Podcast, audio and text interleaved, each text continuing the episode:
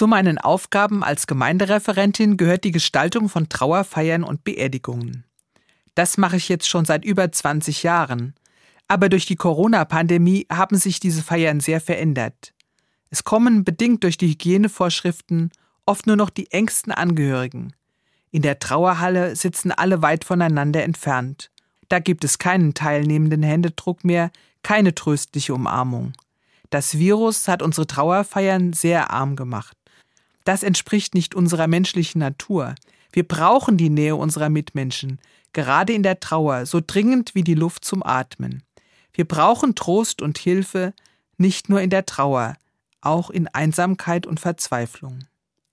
Trost ist ein urmenschliches Bedürfnis. Nähe ist tröstlich. Ich habe mal in einem klugen Buch nachgeschaut, was Trost bedeutet. Da gibt es einen engen Zusammenhang mit den Wörtern Treue und Vertrauen. Trost bedeutet eigentlich innere Festigkeit.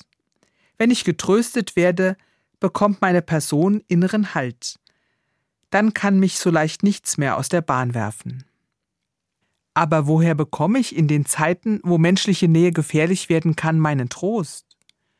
Für mich habe ich eine Antwort in der Bibel gefunden.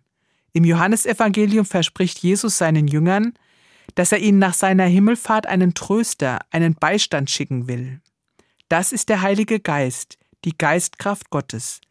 Sie wird immer bei den Menschen sein. Es gibt viele alte Kirchenlieder, die diesen Gedanken aufgreifen. Der Geist Gottes, den Jesus uns versprochen hat, kann mich trösten. Er ist mir nah, auch wenn menschliche Nähe fehlt. Ich werde jetzt, zu Pfingsten, gerade in diesen Corona-Zeiten besonders diese alten Worte beten. Komm, Tröster, der die Herzen lenkt, du Beistand, den der Vater schenkt. Aus dir strömt Leben, Licht und Glut, du gibst uns Schwachen Kraft und Mut.